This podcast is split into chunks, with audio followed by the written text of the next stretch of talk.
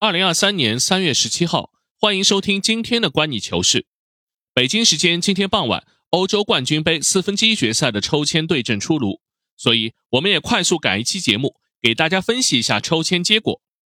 四分之一决赛的对阵是这样的：上半区皇马对切尔西，曼城对拜仁慕尼黑，两支出线球队半决赛捉对厮杀；下半区本菲卡对国际米兰，AC 米兰对那不勒斯。同样也是获胜球队进入半决赛，争夺一个决赛名额。这个抽签出来后，外界的第一反应就是本赛季意甲有望十三年以后再次杀入决赛。更大胆一点假设，也许还能重新赢回一次冠军杯的冠军。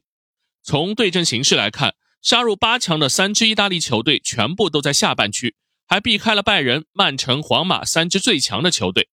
同一国家的球队提前遭遇，虽然有点遗憾。但客观上反而先确保了一个四强名额，而且三支意甲球队围攻八强当中名气最弱的本菲卡，可以说是一只脚已经踩进了决赛大门。本赛季意甲球队在欧洲赛场的崛起来得特别突然，他们有六支球队进入了各项赛事的四强，这是一九九零到九一赛季以来的第一次。除了冠军杯的两支米兰和那不勒斯以外，还有尤文图斯和罗马在欧联杯，佛罗伦萨在欧协杯。都保持冲击冠军的机会。冠军杯上，除了那不勒斯一路稳健，其实两支米兰在小组赛也都只是排名第二。但八分之一决赛都幸运的没有抽到豪门。AC 米兰淘汰了不擅长欧战的孔蒂执教的热刺，而国际米兰更是靠着第二回合死守零比零，侥幸淘汰了波尔图。小因扎吉成了公认的杯赛大师。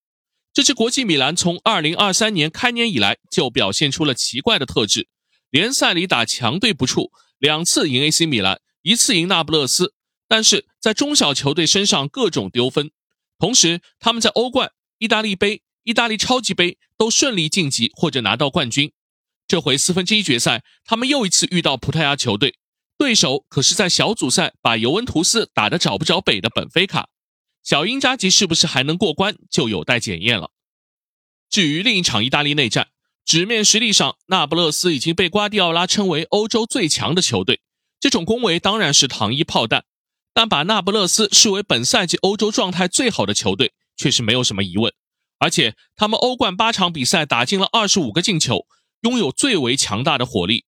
需要指出的是，他们在意大利联赛里领先第二名国米已经十八分了，这个差距甚至完全可以在四月欧冠到来前进一步拉大。到时候，那不勒斯人有希望把全部精力投入到冠军杯来。如果他们的状态可以持续，冲击一下历史上第一座冠军杯的冠军，可不是天方夜谭。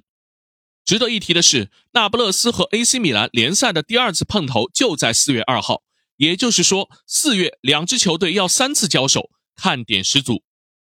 回溯历史，意大利足球在欧冠的真正辉煌，恰恰是在二十年前，二零零二到零三赛季。尤文图斯、AC 米兰和国际米兰三支球队杀进四强，尤文和 AC 米兰会师决赛，最后米兰拿下了冠军。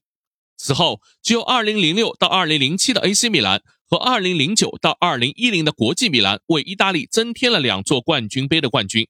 过去四个赛季，冠军杯的四强里甚至都没有看到意大利球队的身影。虽然我们不能仅仅因为三支球队进四强就高喊意大利足球复兴了。但这个赛季肯定能给意大利球迷带来巨大的追赶信心。再来看上半区，欧足联的妙手使得上半区成为了死亡半区。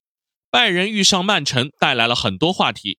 瓜迪奥拉离开拜仁之后，这是第一次遇到老东家，而两支球队里互相的老熟人不少。拜仁队中的萨内和坎塞洛先后从曼彻斯特来到了慕尼黑，而本赛季加盟曼城的哈兰德更是拜仁在德甲当中的多年对手。这两支球队的对阵结果很难预料，先克后主的拜仁也许占有一定的后发优势。皇马和切尔西的遭遇更加神奇，这已经是他们连续三个赛季在冠军杯的淘汰赛里碰头了。二零二零到二零二一赛季的半决赛，皇马主场一比一，客场零比二出局。那个赛季，切尔西在图赫尔的率领下拿到了冠军杯的冠军。上赛季，两队同样是在四分之一决赛碰头。结果各自在主场输了一个一比三，随后靠加时赛，皇马侥幸一球获胜，所以这场比赛很容易形成最大的心理冷门。虽然从状态和影响力来说，球迷天然会站在皇马一边，但是历史数据上可是切尔西全面占优。如果他们淘汰皇马，难道就能说是冷门吗？抽签结果出来以后，争冠赔率发生了明显变化。曼城第一还是没变，拜仁还是第二，但是和曼城的差距拉大了。